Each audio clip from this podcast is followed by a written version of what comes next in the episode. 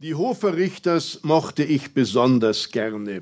Wenn sie zu meinen Eltern zum Kaffeetrinken kamen, musste ich zwar auch ebenso wie bei allen anderen Gästen auf das vereinbarte Klingelzeichen hin vier Stockwerke hinunterrennen um unten den käfigartigen Aufzug aufzusperren, aber einzig und allein bei Ihnen, dem Münchner Schriftsteller Ernst Hoferichter und seiner Frau, der Schwabinger Franzi, gab es dafür ein stattliches Trinkgeld. Genau so viel, wie man auf dem Tennisplatz im Luitpoldpark für eine ganze Stunde Ball aufheben bekam von anderen Schriftstellern, aber auch von Kritikern und Verlegern, die für ein Interview oder eine Besprechung zu meinem Vater kamen und meinen Aufzugsservice mit einem Schulterklopfen abgelten wollten, wusste ich bereits, dass sich Vertreter des literarischen Lebens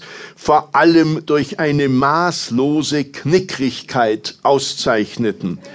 Onkel Ernst mit seinem stattlichen Trinkgeld erschien daneben als wahrer, großherziger Dichterfürst. Bei den Hoferrichters, diesem weitgereisten Paar, konnte ich mir plastisch vorstellen, dass sie selbst in Asien oder in Afrika, wo sie auch schon waren, in den feinsten Hotels vom Liftboy freudig erwartet worden waren. Auch nach der einträglichen Liftfahrt blieben ihre Besuche erfreulich. Im Gegensatz zu anderen älteren Autoren und vor allem Dichtergattinnen jammerten sie nicht darüber, wie sträflich ihr literarisches Gesamtwerk im Vergleich zu den maßlos überschätzten modernen Nichtskönnern vernachlässigt werde.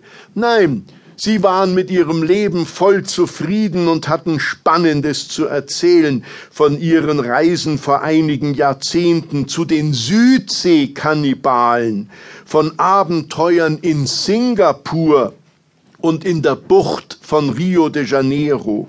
Zehn Jahre lang hatten sie alle fünf Kontinente durchquert, gegen Vorauskasse illustrierter Zeitschriften, in denen Ernst dann hinterher seine Reiseberichte publizierte. Honorare, so brachte er mir eindringlich bei, kann man nie früh genug kassieren.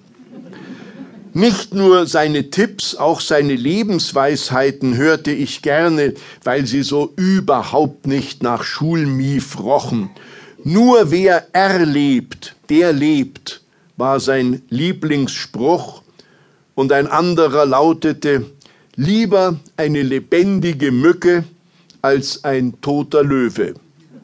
Und immer wieder betonte er, dass das Leben nicht aus den Ritzen und Fugen eines Schreibtisches hervorwächst, das war wertvollste Munition für die nächsten Debatten, wo ich die nächsten Ferien verbringen sollte.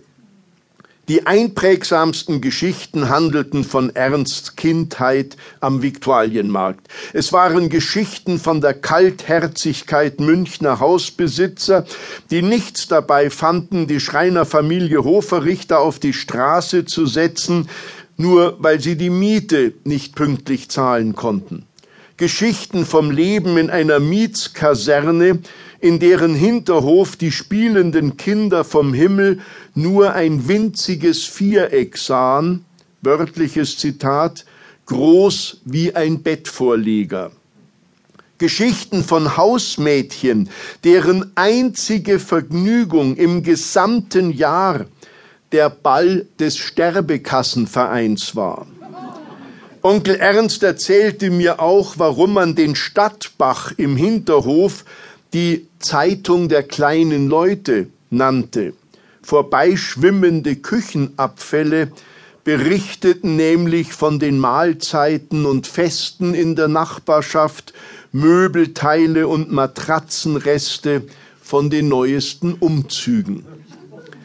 Trotz dieser Enge und Armut sprach er aber immer auch von einer glücklichen Kindheit am Viktualienmarkt.